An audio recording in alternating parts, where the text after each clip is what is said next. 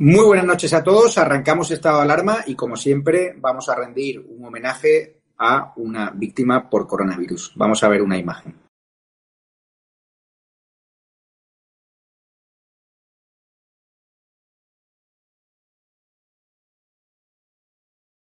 Ese hombre que han visto, esa buena persona que han visto en imagen, es Juan Ruiz Calero, que nació el 10 de febrero de 1942 en Córdoba y falleció el 7 de abril de 2020 en Barcelona. Nos cuentan sus familiares que sus aficiones eran de lo más humilde, cuidar de su huerto y sus gallinas, participar en un centro de mayores y estar con sus hijos y sus nietos. Le querían muchísimo, así que fuerte apoyo a su familia y también a la familia de esos 40.000 fallecidos por coronavirus. Ya hemos superado esa barrera, pero yo creo, en este programa si lo mantenemos, que los muertos son aún más, que pueden estar superando ya la barrera de los 50.000, porque el INE así lo recogía ayer, ¿no? que estimaba que las muertes, que ha habido un aumento brutal de muertes de un 24-25% este año en comparación con el año anterior y no precisamente de por un accidente masivo como insinuaba Fernando Simón. Pero hoy el tema del día sin duda es el que lleva la portada de ABC, el enchufazo del mejor amigo del presidente del gobierno Pedro Sánchez, que ya dijo hace un tiempo en Twitter, ¿no? Que había que luchar contra el enchufismo y tal igual, pues resulta que ha pegado un enchufazo.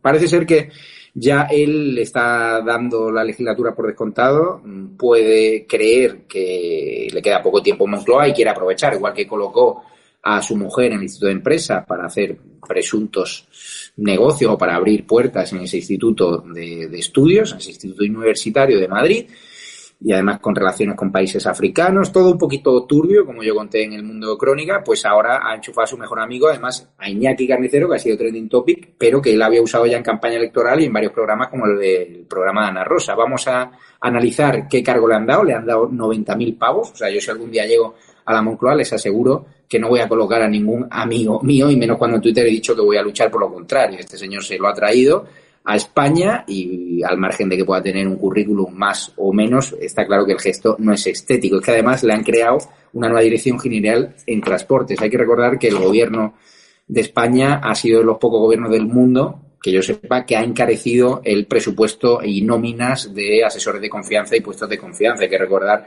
esas asesoras que tiene la ministra de Igualdad, Irene Montero, que todavía está recuperándose ese off the record que filtraron sin querer los compañeros de ETV o que se filtró a través de una autonómica, pero que fue captado por una cámara de ETV. Irene Montero anda escondida y de hecho no está comunicando algunas reuniones ministeriales que está teniendo. Vamos a hablar de esa relación de Iñaki Carnicero y también de más pufos en el gobierno, que están, parece ser, borrando todos los rastros que le vinculen a ese 8M. También conocemos hoy, por lo que hay diario, que Salvador Illa desoyó las alertas de su homólogo italiano en una reunión de la Unión Europea dos días antes del 8M.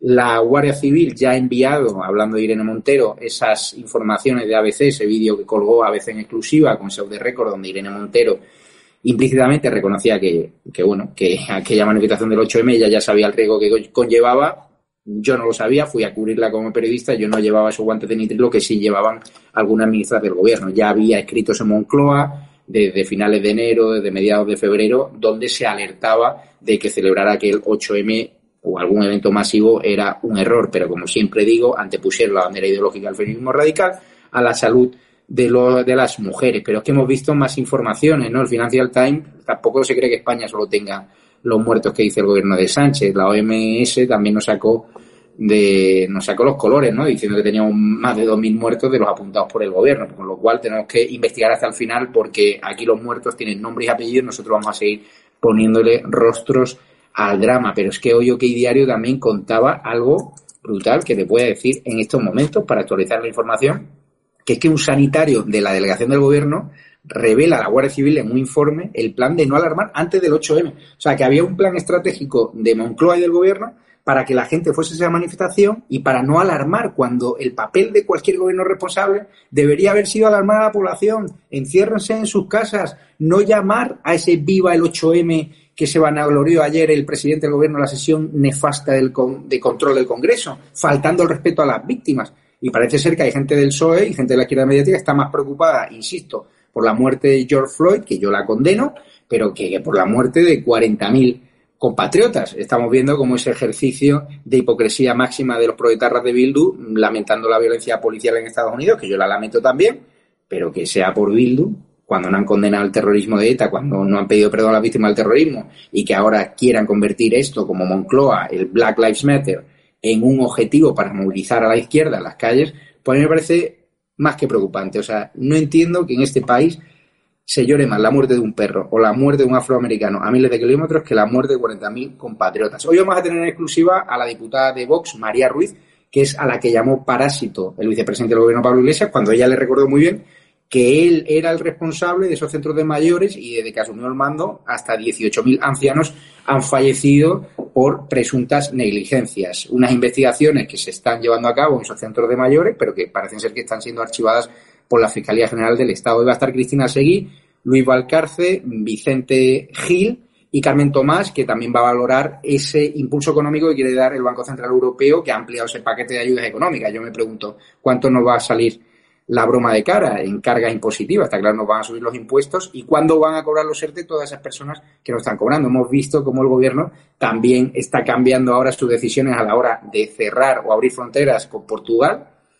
y Francia y claro, esos mensajes improvisados, un día digo A, mañana digo B, han hecho, por ejemplo, el gobierno alemán no recomienda a sus turistas o prohíba a sus turistas viajar a España. Que le pregunten a los hoteleros de Baleares o de Marbella o de Canarias cómo están. Pues muy cabreados. Y la mitad de los negocios, ya les adelanto yo, que no van a abrir porque muchos dependen de este turismo extranjero que ya ha visto en otros países como Grecia, donde ya están incluso abriendo discotecas, en otros países como Croacia, Israel o Turquía, un destino mucho más barato que el español. Ya la temporada turística, según estoy hablando con los hoteleros, está perdida y yo lo lamento y ha sido por culpa de este gobierno. Como por culpa de este gobierno ha sido alentar ese 8M nefasto y que encima se van a gloria en el Congreso.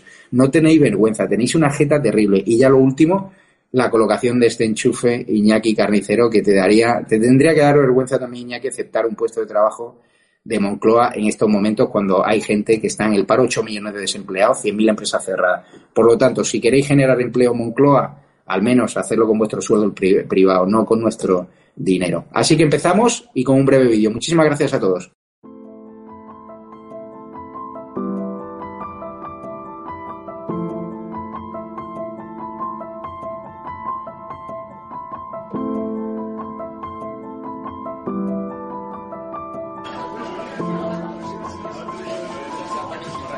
los que realmente te ponen en tu sitio. Dicen, eh, cuidado que eres humano, que no te creas nada.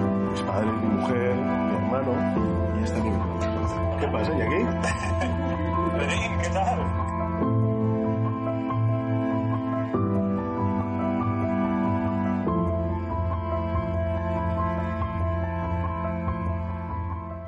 Que yo iba a vender mi alma eh, para ser presidente del gobierno y que va a aceptar el chantaje de Iglesias de la vicepresidencia con el CNI, eh, con eh, la policía propia, con cargándonos la independencia de los jueces y fiscales, que íbamos a hacer descansar la gobernabilidad de España en fuerzas independentistas.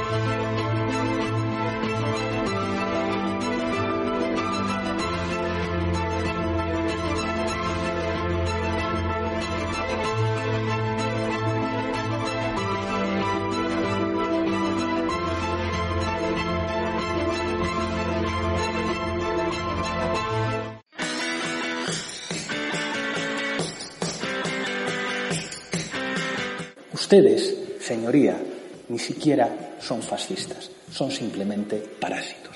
Logró 35 diputados y Vox 52. Nosotros tenemos el apoyo de muchos más españoles que usted y, por tanto, más autoridad que usted para subir a esta tribuna. Si usted está donde está, señor Iglesias, es porque se ha aprovechado del ansia de poder de un presidente que es capaz de cualquier cosa con tal de gobernar.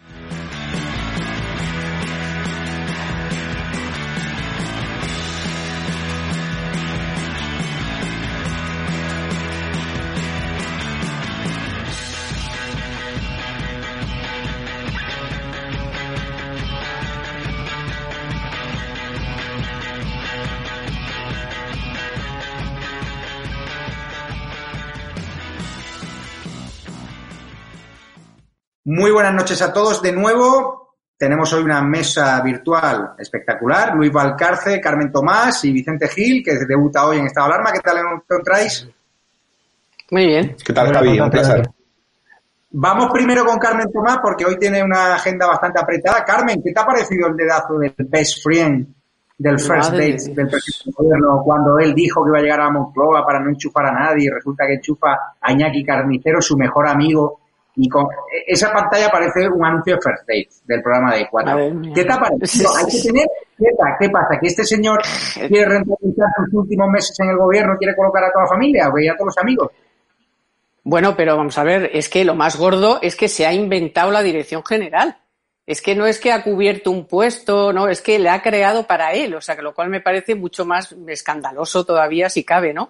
Y luego, por supuesto, claro, se le cae todo su, pero este le da igual, pero bueno, se le cae todo su discurso, ¿no? De, de bueno, de la transparencia, de, bueno, de la corrupción, porque esto es una corruptela, como otra cualquiera colocar a los amiguetes. De todas maneras, ya veníamos comentando también que eh, las direcciones generales que a 25 nada menos entre la entre Irene Montero y Pablo Iglesias, con lo cual, bueno, pero esto es bastante escandaloso. Eh, yo no sé si le acabará pasando factura algo alguna vez a este hombre, el de la tesis falsa, porque desde la tesis falsa, fíjate, se han pasado cosas. Y no sé, me parece mm, más que escandaloso. Es que no tiene calificativos, porque encima, ya te digo, se ha, se ha creado él, el puesto para él.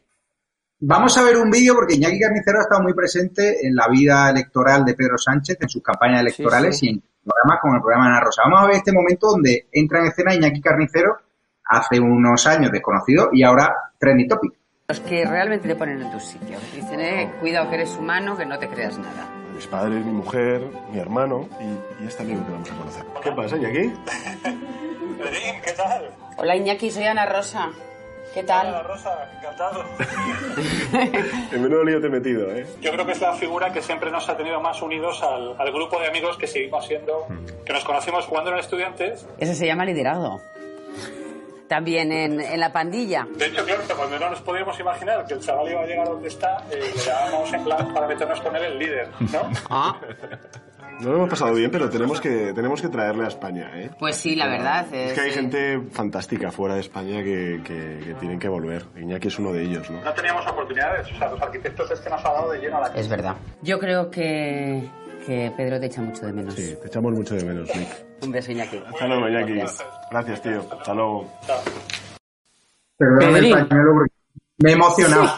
Me he emocionado. Sí, 90.000 pavos. O sea, el gobierno de Pedro Sánchez es el único gobierno que yo sepa, y corrígeme si no, que ha encarecido el gasto en altos cargos y en cargos de confianza durante la crisis del coronavirus cuando no hay dinero para los ERTE, cuando no hay dinero para autónomos, cuando hay 8 millones de desempleados.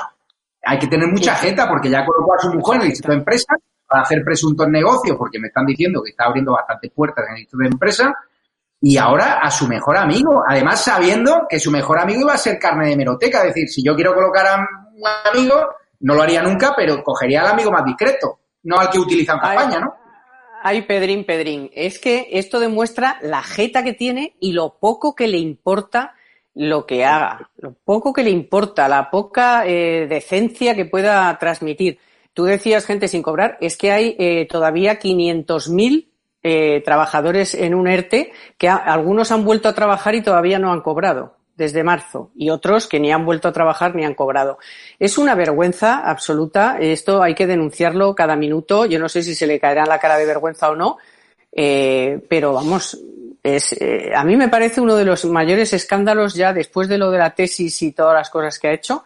Esto es porque es en un momento en el que bueno, claro, que es que ayer decía que después, lo que ya una vez pasada la crisis sanitaria, ahora lo preocupante es el cambio climático. Entonces, cuando tienes a un presidente que dice estas cosas, que te engaña con las cifras de fallecidos en una pandemia en la que se ha sufrido tanto y se sigue sufriendo, gente que no ha podido estar con sus seres queridos, pero si es que ya, de verdad, si es que ya es a más, a más, a más, ¿cuánto vamos a poder aguantar más toda esta serie de, de de, de indecencias, ¿no? Y de, y de, y de, cosas absolutamente fuera de, de todo, de, de, cualquier país. Es que esto no pasa ni, vamos, ni, ni el país más, más bananero de todos ya. Esto es indignante. Eh, ya dijo él, eh, tenemos que, a ver si te traemos, en algún momento hay que traerte, ¿eh? que, que está hay mucha gente por ahí fuera que hace muchas cosas. Pues mira, ya se lo ha traído y encima, toma. Luis Valcárcel, tú que vienes de Argentina, en Argentina la gente tiene tanta cara como este presidente del gobierno que dudan en colocar a su mejor amigo, a su mujer, al colega del barrio, es decir, es que ya es un jeta, además, en un momento donde está en tela de juicio su liderazgo, su gobierno, por todas las mentiras y negligencias que han cometido en relación con ese hecho que investiga una juez. Bueno, me parece que sois muy insensibles con Pedro Sánchez. Él le echaba de menos a, su amigo y hace muy bien en, repatriarlo. Repatria talento español. No se quejan de que los cerebros están, se fugan de España y se tienen que ir a otros países. Pues el presidente eh, echaba de menos a su amigo y lo ha, y lo ha traído.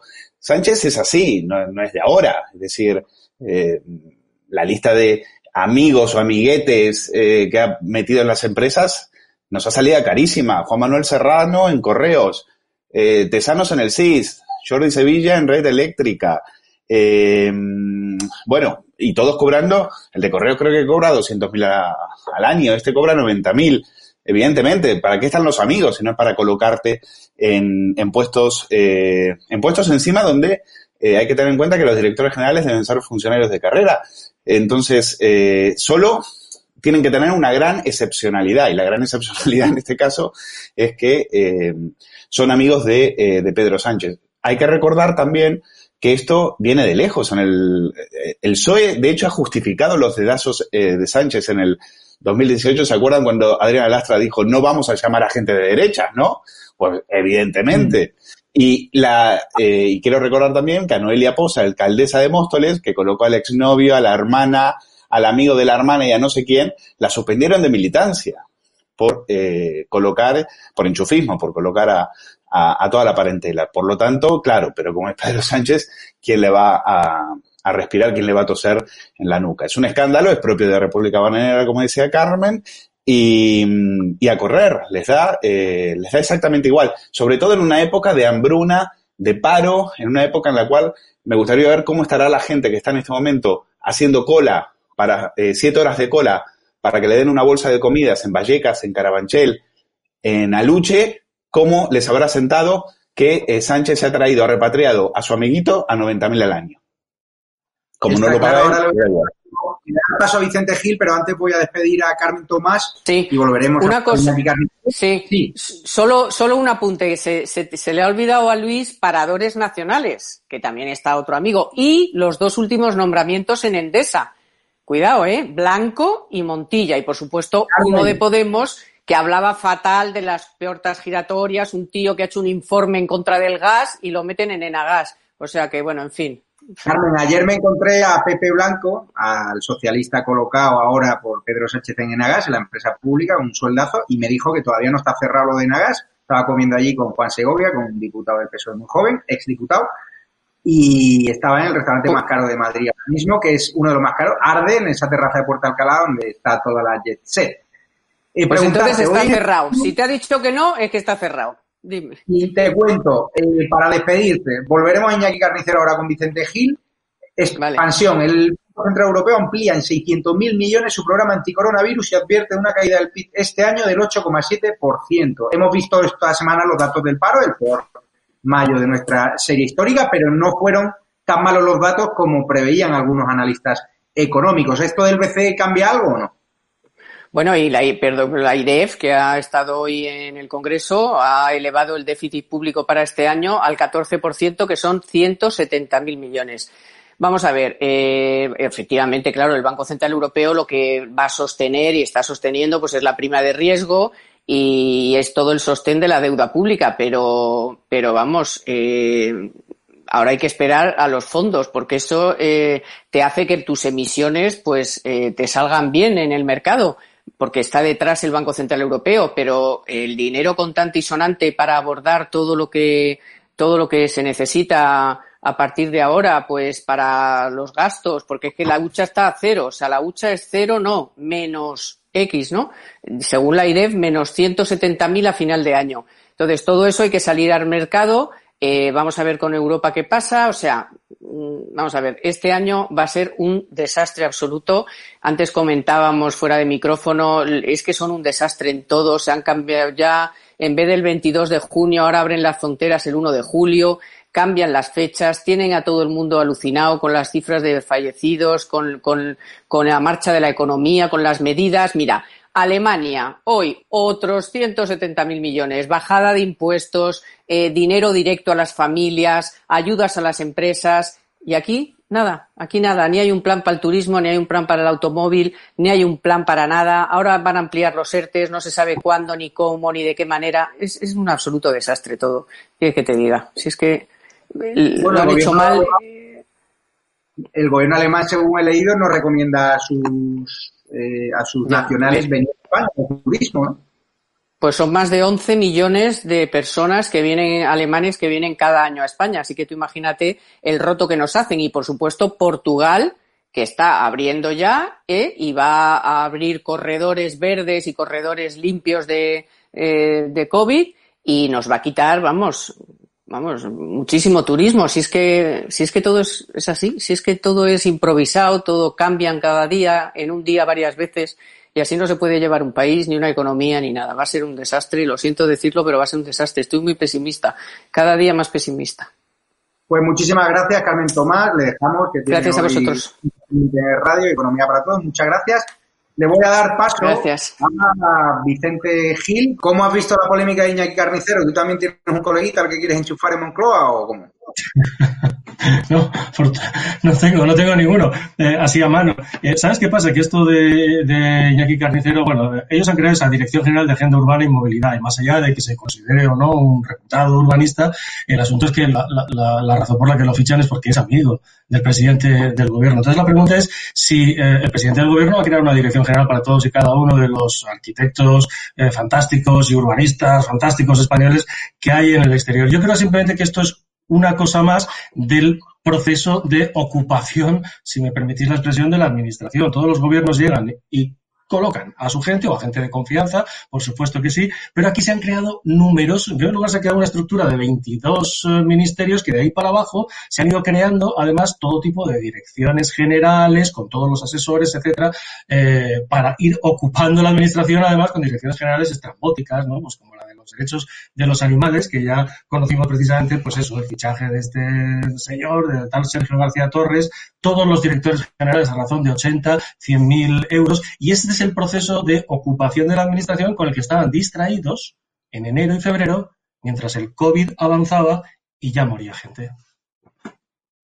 Eh, Cristina Seguí, ¿tú ves esa foto? Eh, buenas noches. ¿Ves esa foto de Iñaki Carnicero con Pedro Sánchez? A mí me parece un anuncio de First Dates. Eh, te lo iba a decir. Eh, parece un holograma, ¿verdad? Parece que haya hecho, un casting de, de tíos aseados y haya, eh, y lo haya fichado por eso, ¿no? A mí ya no extraña nada. Yo estoy de acuerdo con Vicente, ¿no? El gobierno tiene una estrategia muy sencilla eh, eh, que consiste en ir de escándalo en escándalo, cuanto más rápido mejor y cuantos más mejor, para que así el siguiente vaya enterrando los anteriores y, sea absolutamente imposible, eh, pues poder recordarlos todos, ¿no? Lamentablemente la gente pues eh, como estabais diciendo, tienen muchísimos problemas. Hay casi un millón de personas sin cobrar los ERTES, ahora con una perspectiva ampliada de cobrarlos en septiembre.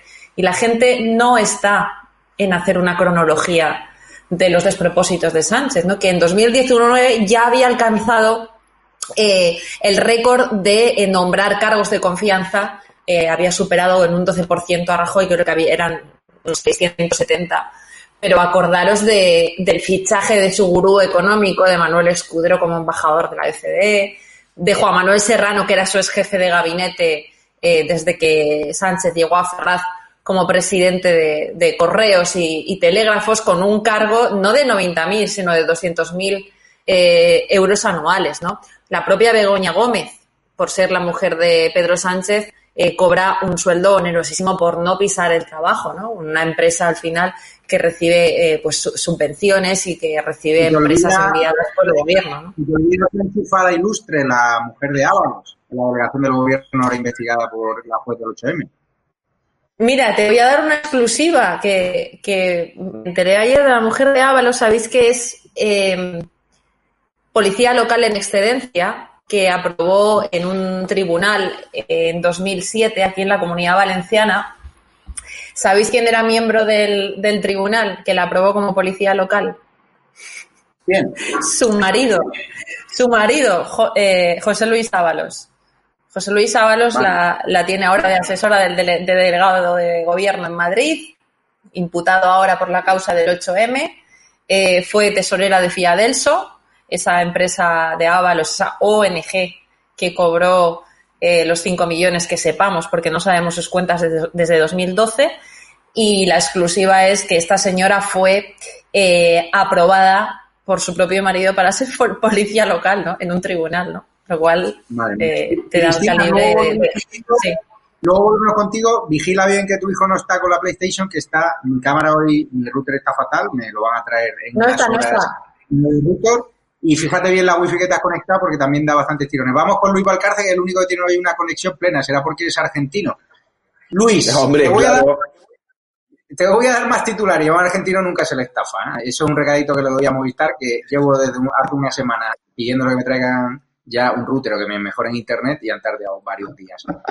Yo quiero preguntarte, eh, Sánchez, que resulta culmina el dedazo de altos cargos por ley debían ser funcionarios de carrera. La elección de externos garantiza dirección general al servicio del político. Coinciden sindicatos y oposición. Está claro que lo de Iñaki Garnicero no iba a pasar en balde ni de la oposición, ni de los sindicatos, ni de las personas que están buscando un trabajo y que apuestan por esa meritocracia que siempre había prometido Pedro Sánchez, ¿no? Sí, justo. Eh, te estarás acordando de ese tuit que puso en el 2014 en el cual decía que debe- deberíamos, íbamos a, a garantizar la independencia y autonomía del Tribunal de Cuentas y iban a acabar, por supuesto, con el enchufismo y con la, y con la endogamia. Eh, en relación a los funcionarios de carrera, eh, te comentaba antes, los directores generales deben ser, eh, según explican eh, los sindicatos, funcionarios de carrera porque su inmovilidad es la que garantiza que ejerzan su tarea con imparcialidad, con objetividad, sin, eh, sin presiones políticas, ¿no? Eh, entonces, sin, sin tener que, que pasar por el aro. Pero, eh, oye, que Margarita Robles, esa a la que los periodistas, los periodistas eh, tanto de izquierda como de derecha le tienen tanto aprecio, acaba de defender el dedazo de Sánchez y ha dicho, si alguien tiene mérito, capacidad y currículum, como eh, el amigo, hay que promocionar el talento. Hay que promocionar el talento, dice Margarita Robles, como si aquí estuviéramos hablando de talento. Aquí de lo que estamos hablando es de una, un eh, desvergonzado nepotismo. ¿Cómo puede decir que hay que promocionar el talento? Y si, dice, si alguien tiene ese, mérito, hay que, y tiene capacidad y tiene currículum, aparentemente el currículum de este hombre eh, tampoco, tampoco es que sea malo, pero ya por, por decoro, ya por decoro, tú no puedes aprovechar tu cargo para meter a los amigos de tu infancia. Y sobre todo cuando otros, eh, eh, como la alcaldesa de Móstoles, que ha convertido a Móstoles en la capital del enchufismo, entonces, ¿qué pasa? Que porque es Pedro Sánchez, eh, puede hacer lo que, lo que le dé la gana. Oiga, que es el presidente. Claro, él dice, soy el presidente de todos los españoles, ¿cómo no voy a poder colocar a mi amigo a 90.000 euros al año? Si total no lo pago yo, lo van a pagar los que están en este momento esperando el ERTE, los autónomos que no saben qué hacer con su futuro, los que están en la cola eh, de las, eh, delante de las iglesias para recibir una bolsa de comida, a él le da exactamente igual.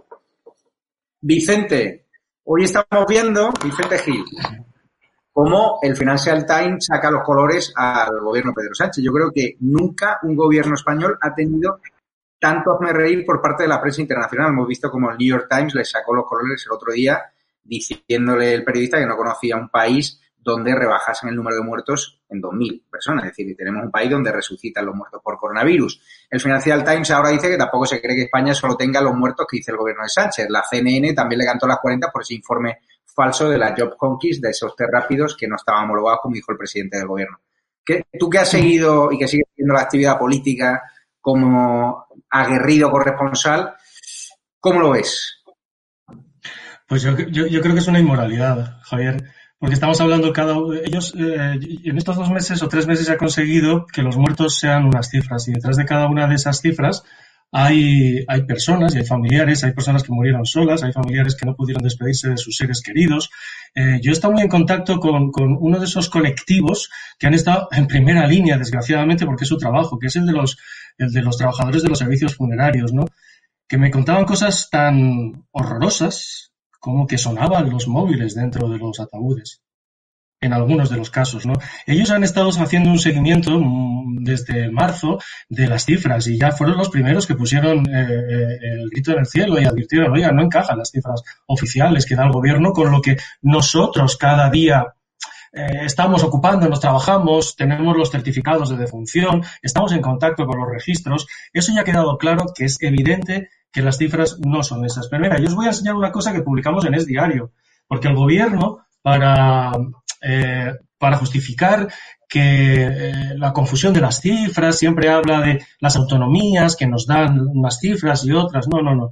El gobierno tiene mm, eh, un registro directo a través de la Dirección General de Seguridad Jurídica y Fe Pública, cuya titular es la fiscal pata negra del PSOE, Sofía Puente, a la sazón hermana del alcalde de Valladolid y portavoz de la Ejecutiva Federal del PSOE, Óscar Puente. Bueno, esta es la instrucción que el 4 de abril envió el, gobierno a todos los registros, Sofía Puente a todos los registros civiles, para que les especificaran concretamente, a través de una dirección de email, eh, los muertos en hospitales, en eh, domicilios y en eh, residencias de ancianos específicamente. Como lo hicieron tan mal, al día siguiente ese mail estaba colapsado. Y entonces le dijeron, oiga, que, que, está, que esto está colapsado. Bien, y entonces, una semana después, envía una instrucción en la que ya con un formulario online que es este, eh, indica de forma muy fácil que hay que poner un número todos los días aquí en muertos, eh, número de enterramientos, número de licencias de enterramientos,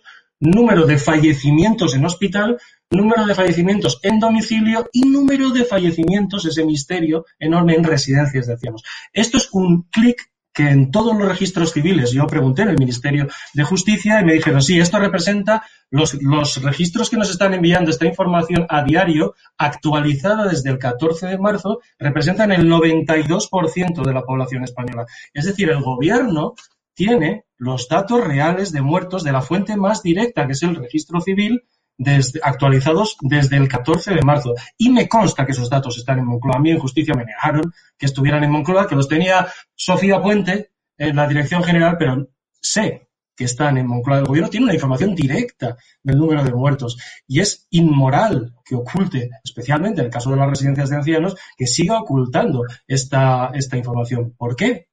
Pues ellos sabrán. A mí me pareció ayer horrible, pero horrible, y yo imaginaba a, los familiares de los fallecidos eh, que el presidente del gobierno subiera a la tribuna del Congreso diciendo hoy tenemos cero fallecidos. Pero si ha habido comunidades autónomas que ayer mismo y antes de ayer, incluso le han dicho, oiga, ¿cómo cero? Si ayer le reportamos 15, 2, 1, en los propios programas de televisión estamos hablando, ayer murió una persona en una residencia de Asturias. Entendido. No tiene nombre. además, la OMS también está para las trampas de sanidad de ella, recoge 2.730 muertes más que el, que el gobierno. Vamos a dar paso ahora a Cristina Seguí. Cristina Seguí, hoy hemos leído en el, en el ABC de Aragón que una juez sentencia que las autoridades españolas han vulnerado el derecho a la vida con su gestión del, del COVID. Esto es gravísimo. Sí, bueno, eh, ahora hay una confusión completa entre, entre, bueno, la gente que está exigiendo responsabilidades penales para saber si tiene que pedírsela a las comunidades autónomas o al vicepresidente del gobierno, Pablo Iglesias, eh, porque esencialmente de sus competencias, de, de, de, las eh, residencias, pues eh, sale esa cifra que no arroja el gobierno de los más de 21.000 muertos con respecto a la cifra que da oficialmente. Recordemos que el gobierno está dando 27.127 y hay más de 48.000, ¿no? Casi, casi 50.000 muertos, ¿no? Y yo creo que eso es lo que va a ir sucediendo ahora en todas las comunidades autónomas, eh, sinceramente. Yo creo que ahora eh, todas las asociaciones, toda la sociedad civil aglutinada en esas asociaciones pues, eh, pues va a tirar hacia adelante todas las responsabilidades penales a las que yo sin ninguna duda creo que van a acabar eh, pagando eh, tanto Fernando Simón como Illa en lo que respecta a la gestión sanitaria, ¿no? Hoy hemos leído titulares muy interesantes en OK Diario. Salvador Illa desoyó las alertas de su homólogo italiano en una reunión de la Unión Europea dos días antes del 8M. La Guardia Civil envía a la juez las informaciones de ABC sobre Irene Montero y el 8M, ese off the record donde Irene Montero reconocía que era peligroso, ¿no? O al menos lo, dejaba entrever a haber alentado ese coronavirus, porque a ella le daba mm, pavor, ¿no? Acercarse a esas personas, a esos posibles contagiados. Y claro, estamos viendo también cómo, eh, por ejemplo, hoy El Mundo, si no recuerdo mal, os lo voy a decir exactamente el titular, contaba que la Guardia Civil revela que Simón ocultó a las comunidades autónomas el informe de la Unión Europea sobre manifestaciones como el 8M. Aquí está claro que está habiendo una responsabilidad, una prevaricación que esperemos que los juzgados dicten sentencia, porque yo flipo. Yo, yo, creo, yo creo que nos dimos cuenta enseguida, en cuanto vimos el vídeo de Irene Montero, que ahí había un sustrato eh, penal para aportar a las causas judiciales y fundamentalmente a esta, a esta causa principal. ¿no? Eh, ahí Irene Montero reconocía eh, explícitamente eh, que, la enfermedad era rápida, que la enfermedad era escurridiza y que la enfermedad era grave y que ella misma intentaba no tocar la mano de las niñas que, saludaban a la ministra, ¿no? Como ella decía con esa voz nasal tan, tan, tan graciosa, ¿no? Tan parecida a la de Isabel Preisler. Em, ella sabía perfectamente lo que estaba ocurriendo y, francamente er, ahí reconoce que hay una estrategia de comunicación que prima por encima de las, de las vidas. Pero es que recordemos que la solicitud de ayuda de este gobierno a la OTAN es justo al día siguiente del 8M. ¿Qué ocurre? Que es casualidad que el, gobierno se ha esperado eh, menos de 24 horas, eh, casi, no sé, menos 12 horas a pedir ayuda a un organismo internacional sabiendo cuál era la gravedad del, del asunto. Está, increíble. Pero es que Luis Valcarce, estamos en el gobierno de la transparencia. Hemos conocido hoy que Irene Montero, la ministra de Igualdad, oculta transparencia sus reuniones ministeriales a las que no está convocada la prensa. Parece ser que tiene algo que esconder desde que le pillaron ese off the record en la TV, que yo soy fan del que haya filtrado esa información porque ha revelado realmente lo que escondía el gobierno, que sale un 8M sabiendo que era peligroso, y Sanidad borra de su web los informes que prueban la escalada de contagios tras el 8M.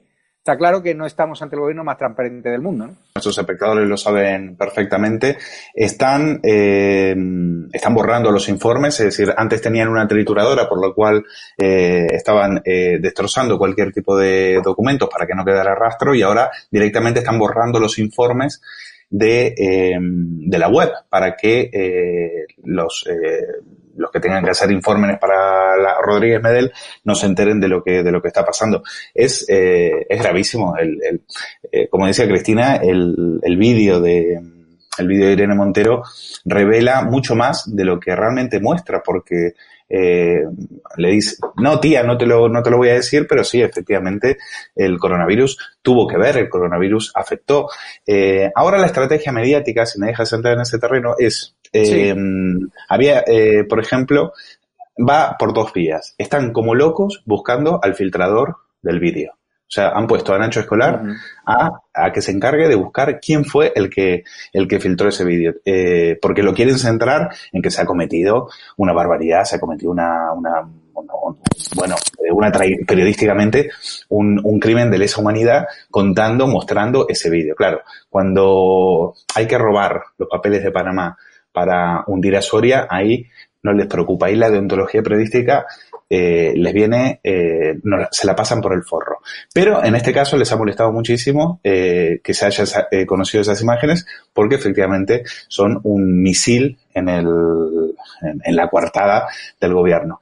Por el otro lado, por un lado entonces, buscando al filtrador, hay una, la cacería la ha iniciado en hecho escolar y por otro lado, hay otra estrategia que es, en este momento, atacar a la jueza. Primero era atacar a Pérez de los Cobos, ahora vamos a atacar a la jueza. Ayer Elizabeth en la sexta diciendo que es una eh, instrucción delirante, delirante. Y una tercera vía, que es, digamos, le, podemos llamar la vía Marta Nebot, diciendo, eh, una que se reía del coronavirus, una, que, una que, decía que en Italia se habían vuelto locos por eh, cerrar el país con siete muertos, una que dijo que el coronavirus mataba menos que una gripe, diciendo que cómo podía saber el gobierno, aplaudiendo ayer a Pedro Sánchez por haber dicho lo de viva el 8M, es decir, aplaudiendo el infectódromo en el cual generó, bueno, una cantidad masiva de contagios y vaya a saber cuántas y cuántas miles de muertes. Entonces, Esa es la, esa es la línea. Dicen, es que no teníamos forma de saberlo. El 8M se celebró en varios sitios a la vez, en varios lugares del mundo. Claro, tú no lo, eh, no es que eh, nadie podía saberlo, tú no te enteraste.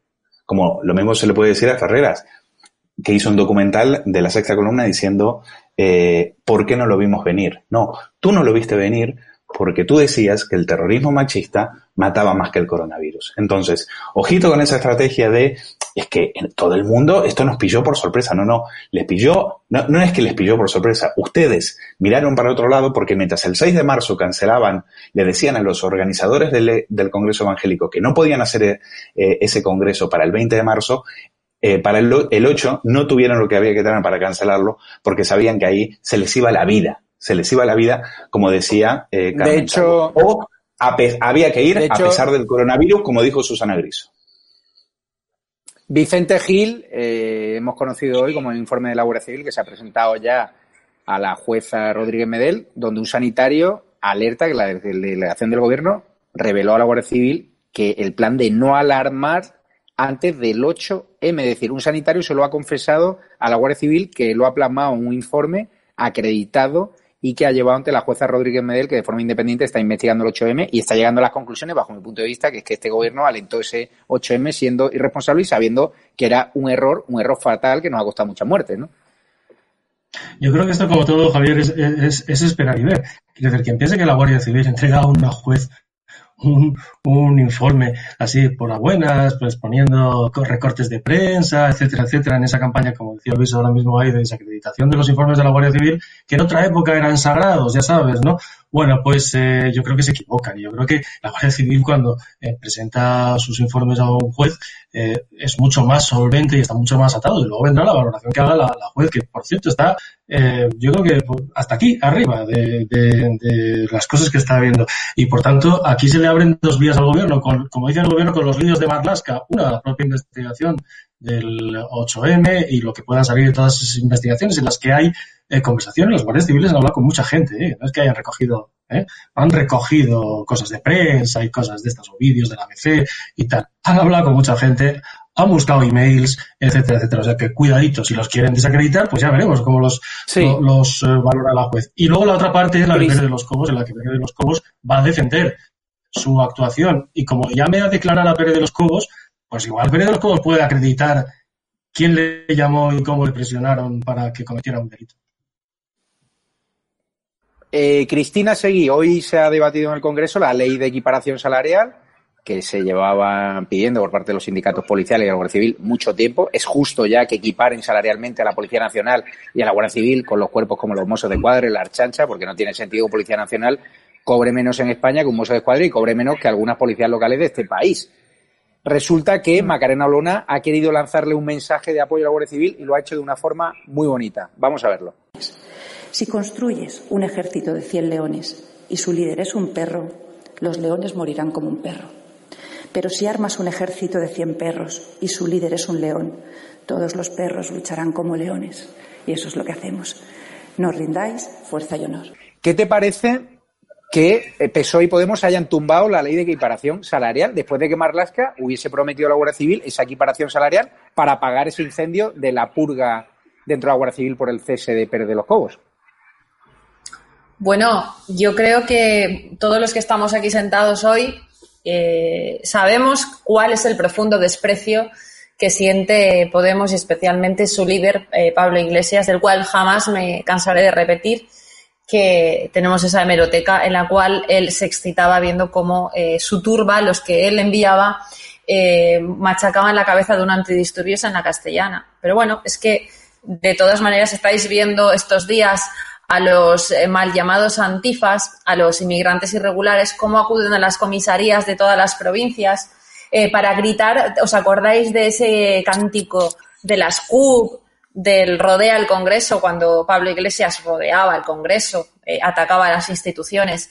Eh, eso de ser policía es vuestra felonía, imaginaros, ¿no? Eh, gente que viene de Marruecos o gente que viene de Argelia, que apenas sabe hablar el idioma y sin embargo sabe decir perfectamente esa frase, ¿no? Es gente instruida por las ONGs de, de Pablo Iglesias y no solamente de Pablo Iglesias, sino del presidente del gobierno.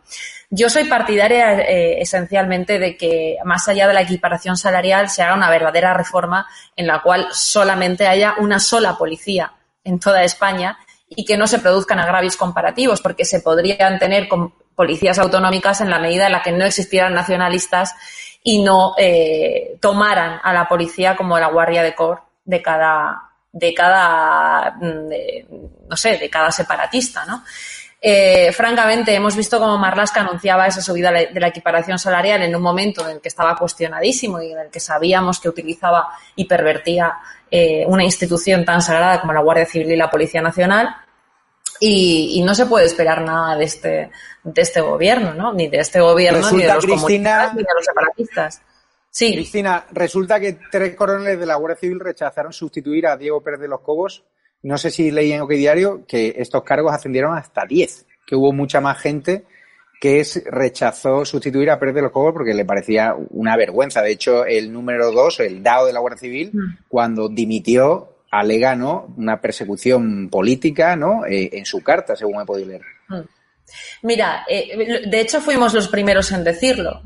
Fuimos los primeros en, contarlo en este canal. Creo que a finales de hace dos, un par de semanas, eh, que al cesar a Pérez de los Cobos, eh, Marlasca tiró de generales de división a los cuales había ascendía en el mismo día en el que le nombraba suplente del DAO porque no tenían el rango suficiente, ¿no? Antes de llegar entre el DAO y esos eh, generales de división, creo que hay tres, eh, tres o cuatro tenientes generales eh, por encima del escalafón.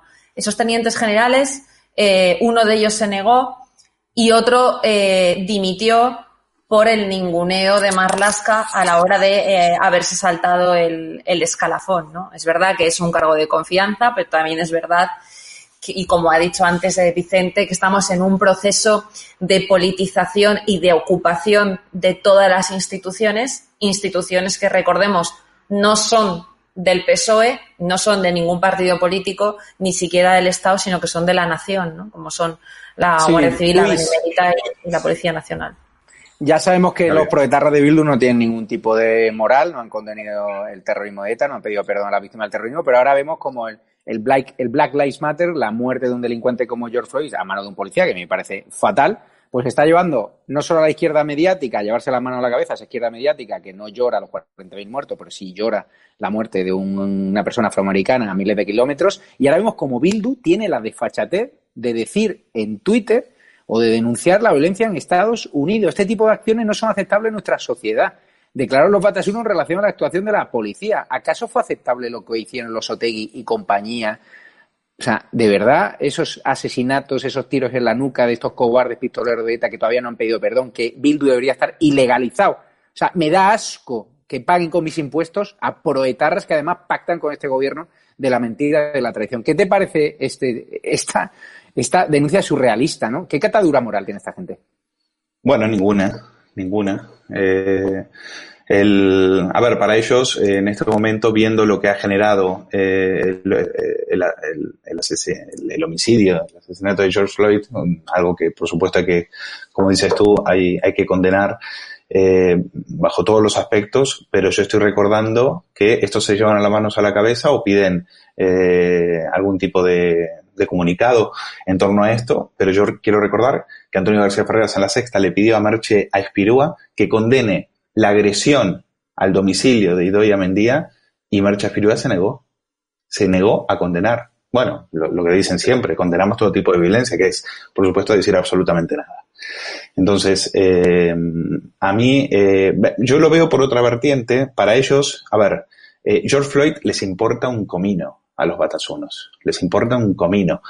Lo que les importa a los batasunos es que ese caos eh, social, esa guerra cultural que, se ha provocado en Estados Unidos, se importe a, España, porque saben que eh, sería como una especie de eh, invasión zombie que arrasaría con las instituciones, con las comisarías, con los cuarteles de la Guardia Civil. Imagínate la que se puede liar si esa chispa llega a encender aquí eh, que no es otra cosa que eh, lo que ya hemos visto antes. Es decir, esto es el movimiento antiglobalización de Seattle con otro disfraz, con el disfraz de la guerra contra el, contra el racismo. Aquí, insisto, Floyd les importa un comino. Yo estoy viendo vídeos, me canso de ver vídeos de eh, gente, gente negra diciendo que eh, los que le dan miedo son los, la gente de su propio color que son ellos los que eh, los, que les amenazan, los que les eh, los que dicen, es decir, aquí lo que te quiero decir, de racismo nada, de racismo nada. Y Floyd es la excusa, es la excusa para montar eh, la mundial y que esto eh, provoque una revolución social que acabe con las clases medias y con ellos eh, en el poder condenándonos a la, a la peor de las servidumbre. Vicente, eh, los delitos aumentan en Galapagar desde que hay más guardias civiles protegiendo el casoplón de Iglesia. El Ayuntamiento de Galapagar, en manos del Soy Ciudadano, ha pedido a la delegación del Gobierno de Madrid un aumento de agentes de la Guardia Civil. Al final van a provocar que aquello sea un búnker inexpugnable, ¿no? Como el búnker de, Hitler, ¿no? No sé. Bueno, de Galapagar yo creo que es la expresión máxima de la incoherencia de Pablo Iglesias, de esta nueva ola de comunistas de, de, de chalet de 2.000 metros cuadrados y 268 metros cuadrados y piscina y piscina propia, como tantas como tantas otras. Eh, y decía Cristina lo de la ocupación, yo, el caso de Irene Montero, además, recuerdo pues esos, vídeos, ¿no? Los que esas 12 personas que han contratado mmm, como asesores, eh, que nos cuestan medio millón de euros, que ha contratado la propia Irene Montero, una docena de asesores, eh, pues eh, le hicieron aquel vídeo en el que avanzaban y la encontraban ahí durmiendo tirada en un sofá de su despacho.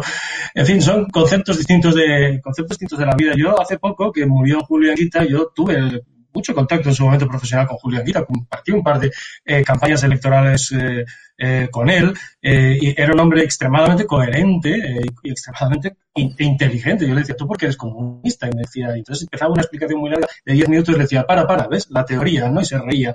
Y, y claro, es, leer a lo que todos esta nueva ola de señoritos comunistas bien criados en la democracia española que tanto odian del 78, eh, han convertido su propia vida en una incoherencia, ¿no? Galapagar es la expresión máxima de, Sí. de, de todo eso, ¿no?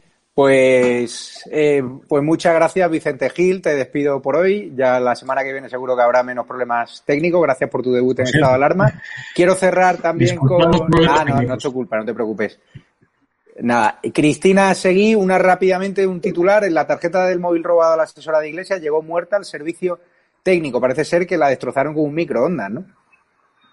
Bueno, parece que Pablo Iglesias está eh, reeditando todos los mantras que tenía contra el Partido Popular, ¿no? Esas eh, cunetas que decían del franquismo heredado en el, Partido Socialista. Él tiene sus propias cunetas con los 18.000 eh, eh, ancianos residentes de las residencias que está ocultando y que han fallecido bajo su mando. Y tiene también su propio Bárcenas, ¿no? Pensábamos que no íbamos a encontrar una forma más cutre de eh, que aquella de cargarse un disco duro con a martillazos, pero, pero bueno, pues tenemos que el vicepresidente del gobierno se ha cargado los USBs con contenido erótico de una exnovia en un microondas, ¿no? Pues muy bien, vamos a hablar ahora precisamente de lo que ha pasado en los centros de mayores con la diputada de Vox, el azote de Vox ahora mismo contra Pablo Iglesias, que es María Ruiz, una diputada que está brillando, que además ha sido llamada de todo por parte de Pablo Iglesias porque le está recordando a Pablo Iglesias lo que es. Y déjame despedir a Luis Valcárcer, que no le he dicho. Gracias, Luis. Y ánimo Gracias, en eh, digital y en el quilombo. Gracias, Javier. Y enhorabuena por el fichaje de Vicente Gil. Un grande, un crack. Gracias, Cristina Seguí. Y lo dicho, en breves segundos, entrevista en exclusiva con María Ruiz, la diputada Vox que está sacando de las casillas, recordándole los muertos que ha habido en los centros de mayores de que asumiese el mando, un total de 18.000 ancianos, a Pablo Iglesias. Así que nos vemos en breve y muchísimas gracias.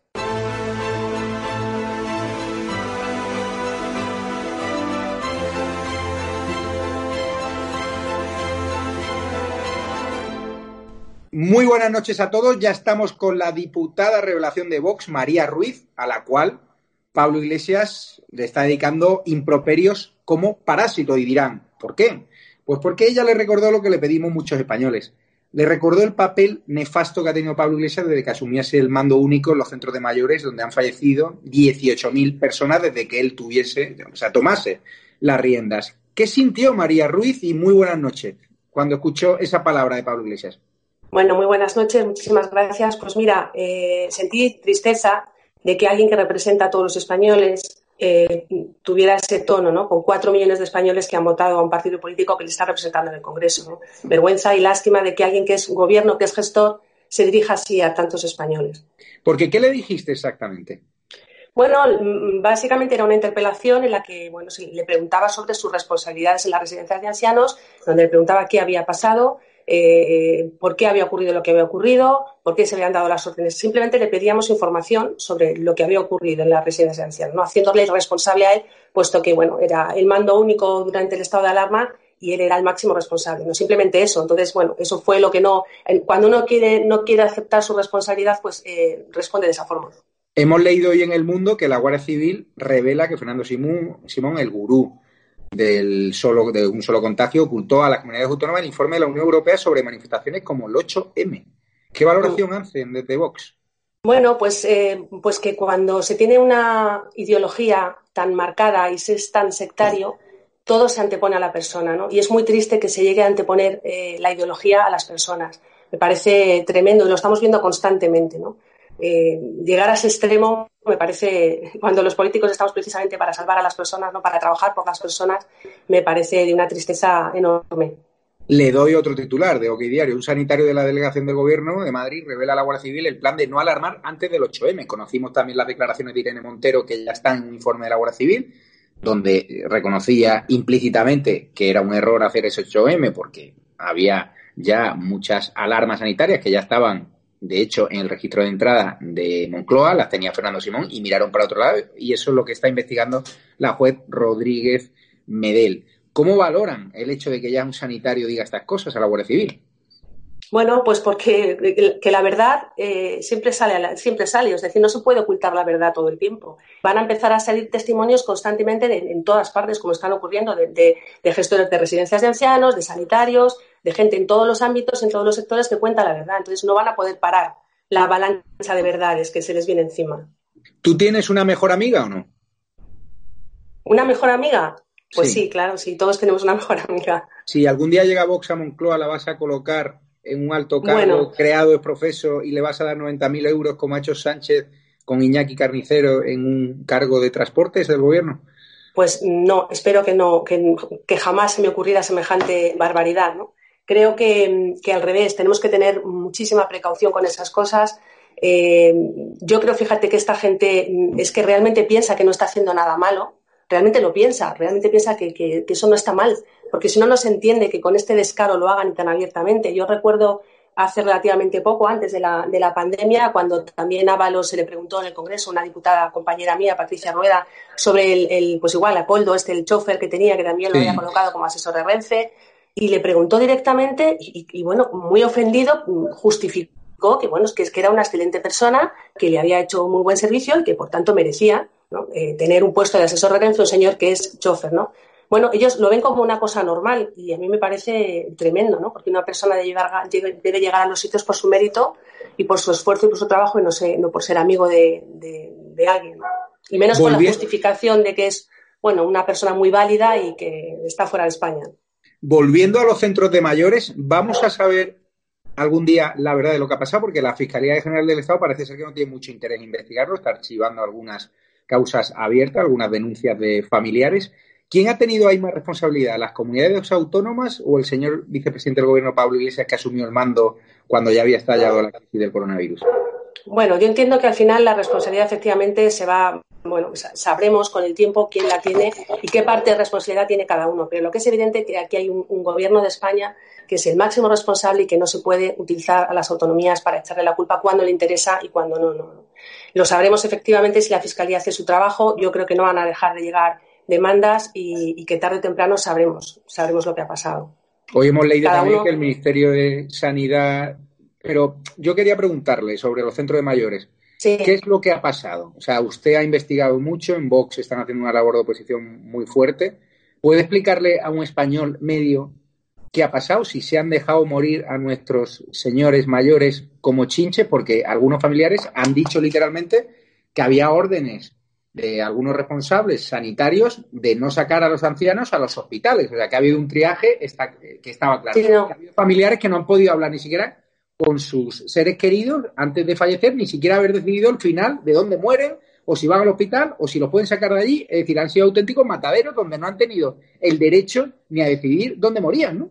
Claro, es que eso es tal cual lo que ha ocurrido, ¿no? O sea, cuando, cuando estalla todo esto, como en primer lugar no lo ven venir, es decir, si lo ven venir lo ocultan, entonces no toman las precauciones en las medidas. En segundo lugar, las residencias todos sabemos que son centros de cuidado, donde los medios que tienen son para cuidar a ancianos, no son para curarlos. En segundo lugar, se toma la decisión de, no- que no salgan de allí, de que no se les pueda sacar y de que nadie les pueda visitar.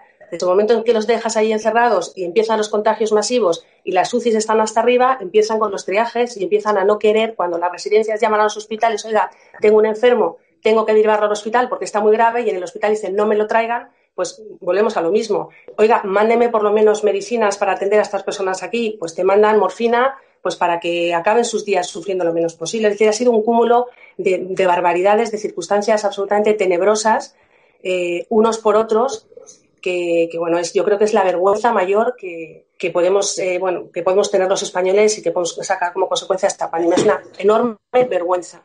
De hecho, usted le dijo al vicepresidente del gobierno que no tiene la autoridad moral para hablar de muerte digna, ¿no? Cuando estaban hablando, supongo, de eutanasia y tal y cual. Claro. Usted, usted, usted tiene claro que aquello ha sido una especie de, eutanasia, lo que ha pasado en, en los centros de mayores. Ha sido, sí, ha sido una negligencia absoluta, ha sido un abandono a su suerte a las residencias sin medios, porque además las mismas residencias, los mismos gerentes de las residencias pedían a las empresas comprar material eh, para protegerse y esas empresas les decían, perdone, pero el gobierno, porque sabemos además lo que pasó al principio de la pandemia, cómo se incautó todo el material sanitario y cómo se les prohibía a ellos comprar las EPIs, es decir, no podían acceder aun teniendo el dinero para comprarlas porque estaban reservadas para los centros sanitarios. Es decir, se les cortó, a, la, a las residencias se, les, se le cortaron todos los caminos, todos los caminos para poder atender a las personas mayores. ¿no? Entonces, bueno, alguien tiene que asumir esta responsabilidad. ¿Y cree que vamos a saber ya el número de muertos reales? Porque estamos viendo como eh, el INE ya estima que, que, hay mucho más muertos ahora que el año pasado, que no ha sido precisamente por un accidente de tráfico masivo. La OMS ahora también hace dar, al gobierno acaba de meter dos mil y pico muertos más. ¿Qué está pasando? ¿Vamos a conocer las cifras oficiales o no? Pues no lo sé, no lo sé. Eh, ya sabemos lo que pasa en los regímenes eh, autoritarios bolivarianos, que normalmente no nos enteramos de nada, ¿no? Y como sigamos por este camino, probablemente no. Yo tengo la esperanza de que algún día seamos capaces de, de, de, poner luz en todo esto, pero realmente a día de hoy no podemos estar seguros nadie de la cantidad de muertos, de la cifra de mayores que han muerto en las residencias. Hoy se ha votado la ley de equiparación salarial. PSOE y Podemos la han tumbado, a pesar de que Marlasca había prometido a Guardia Civil la equiparación salarial para tratar de apaciguar ese descontento que había por el cese de Pérez de los Cobos. ¿Cómo lo han valorado de Vox? Bueno, es lo que lamentablemente es lo que esperábamos. Eh, lo valoramos en el sentido, bueno, positivamente en el sentido de que por lo menos todos nos hemos puesto, hemos, eh, hemos dado la cara, todos nos hemos posicionado en este tema, ya no hay medias tintas eh, y bueno, hay que seguir trabajando y peleando para que esto, bueno, hemos dado un paso, por lo menos se ha podido poner sobre la mesa y cada uno se ha, se ha pronunciado y, nos queda pues mucho camino por delante, desde luego no vamos a cejar en nuestro empeño. Usted sabe, ha leído yo en OK Diario, que la consultora de competencia del marido, la número uno de la Comisión Nacional del Mercado de Competencia, trabaja con los mayores bancos y energética. Es decir, sí. evidentemente hay un conflicto de intereses. Si usted fuese ese cargo y destapan que su marido tiene un conflicto de intereses real, tiene empresas que se dedican a interactuar con la Comisión Nacional del Mercado de Competencia, ¿usted dimitiría o no?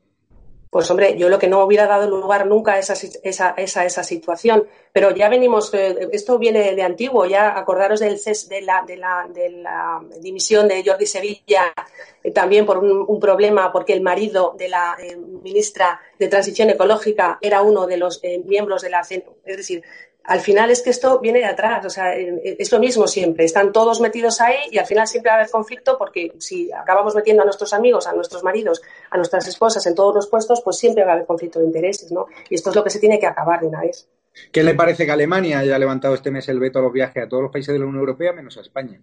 ¿Tienen claro, que ver algo que seamos el peor país en materia de coronavirus con mayor número de muertos por millón de habitantes o a esas también medidas improvisadas del gobierno, de abrir un día la frontera, de otro día no, de decir que van a venir los turistas, pero que tienen que estar confinados 14 días y luego no. ¿A qué se debe este boicot de Alemania? pues se debe precisamente a eso. Es decir, si nosotros estamos mm, eh, tomando medidas cada día una cosa diferente, si nosotros estamos perjudicando eh, al turismo en, Europa, eh, es lógico que nos devuelva la, nos paguen con la misma moneda. Son errores garrafales que nos llevan a estas situaciones. No puede ser que el resto de los países de Europa abran las fronteras y que nosotros no las abramos. No puede ser. No hay muchas maneras de, tal y como están solucionándolo los demás, ¿no? de solucionar estos problemas y no hacer lo que estamos haciendo, que es el ridículo, sinceramente. Es que hemos leído además que Salvador Illa, el ministro de Sanidad, que no tiene ni idea de lo que es la cloroquina, este filósofo, desoyó las alertas de su homólogo italiano en una reunión de la Unión Europea dos días antes del 8M. Sanidad mm, resucita los informes que revelan el estallido de contagio del 8M fuera de las series oficiales. Estamos viendo cómo Sanidad borra de su web los informes que prueban la escalada de contagio tras el 8M. Está claro que un máster no le van a dar a este gobierno en transparencia, ¿no? No, desde luego que no. El problema de esto, fíjate, yo creo que es, en gran parte la soberbia, ¿no? La falta de humildad, el creernos más listos que nadie. Yo pienso que siempre hay que mirar alrededor y, pensar que cuando alguien toma una, una decisión determinada es, por algo, ¿no? Y por lo menos atender con un poco más de humildad cuando sobre todo sabes que no eres un experto en la materia, ¿no? Mirar alrededor, aprender, yo creo que eso es fundamental y no lo hemos hecho, ¿no? y así nos va. ¿Qué le ha parecido que el Banco Central Europeo haya sacado más artillería contra la crisis y haya aumentado en 600.000 millones su programa de compra de deuda? ¿Vamos a tener que estar pagándolo los españoles toda la vida con una subida de impuestos? ¿A cambio de qué? Pues probablemente, e, efectivamente la ayuda va a tener que llegar, porque bueno, encima estamos que lo tiramos, ¿no? Ahora con, con el ingreso mínimo vital, parece que es que hay dinero para todo eh, vamos a necesitar ayuda de Europa y eso efectivamente tiene un coste gravísimo. Yo creo que durante los próximos 20 años, como mínimo, vamos a estar pagando las consecuencias de esta, de esta ineficacia absoluta de este gobierno. ¿Usted cree que Fernando Simón, el gurú del gobierno, el de un solo contagio, debería dimitir? Hoy hemos conocido a los investigadores de la Guardia Civil dicen que Fernando Simón oculta documentación a la juez. Hay que recordar lo que contaba hoy diario, que incluso tuvieron que ir a su despacho a requerirle la, la documentación. ¿Usted cree que debería ya dimitir? Porque el, presidente del gobierno ha puesto la mano al fuego por él. No, yo creo que debería haber dimitido hace ya mucho tiempo, no ahora, sino hace mucho tiempo. Yo creo que los errores tan garrafales que se han visto, el cambio de opinión de un día para otro, eh, la falta de credibilidad absoluta eh, ante el pueblo español, hace mucho tiempo que tenía que haber dimitido. ¿Le importa a usted mucho la muerte de mm, George Floyd, el Black Lives Matter? Porque estamos viendo cómo hay periodistas de la izquierda mediática que están más preocupados por la muerte de un afroamericano a miles de kilómetros por un abuso policial que yo condeno aquí en este programa, pero que no han llorado ni siquiera la muerte de sus 40.000 compatriotas. ¿Qué le parece que en España hay una parte que están más solidarizados con la muerte de este afroamericano, que está muy mal también, que le hayan matado, pero que haya 40.000 muertos que no están siendo honrados por una parte de la población española ni por una parte de estos medios de comunicación sectarios comprados por el gobierno? Bueno, a mí me parece, a mí me parece terrible la muerte de cualquier persona en circunstancias violentas, eso por encima de todo. Me parece que el que comete un crimen de ese calibre tiene que pasar su vida en la cárcel, como mínimo. Pero me parece, mm, volvemos a lo de antes, me parece que es muy triste que las ideologías utilicen el sufrimiento humano para enfrentarnos a unos contra otros ¿no? y para generar violencia. Creo que, cuando se genera tanta violencia eh, se pierde toda la razón, toda la razón. Y estamos viendo cómo la izquierda siempre utiliza cualquier eh, no sé, cualquier circunstancia para, provocar más odio, más enfrentamiento y más violencia. ¿no? Y esto no, se puede consentir ni lo podemos apoyar de ninguna de las maneras. Vaya por delante que efectivamente cualquier crimen, eh, eh, sobre todo de este tipo, y cualquier abuso policial y cualquier, es, condenable y, lo debemos manifestar de forma muy clara. Pero utilizar esto para, para lo que lo están utilizando, pues es, es bueno, pues realmente horrible, ¿no? Pues muchísimas gracias, María Ruiz, diputada de Vox, la diputada que le está cantando las 40 a Pablo Iglesias y que por eso el de la Cal Viva, el hijo de terrorista, está llamándola parásito. Yo quiero darle eh, mi enhorabuena por su valentía. Además, es una mujer muy combativa, que concilia vida familiar con vida laboral y darle la enhorabuena de parte de los espectadores de Estado de Alarma que siga en sus 13 al igual que Vox, que están haciendo una posición muy contundente contra este gobierno de la mentira, contra este gobierno de la traición, y le deseo además, le pido encarecidamente que llegue hasta el final de esa investigación de lo que ha pasado en nuestro centro de mayores, porque ha sido una auténtica vergüenza, y si podemos ver alguno entre rejas por sus iniciativas, pues mejor que mejor. Muchísimas gracias, María Ruiz.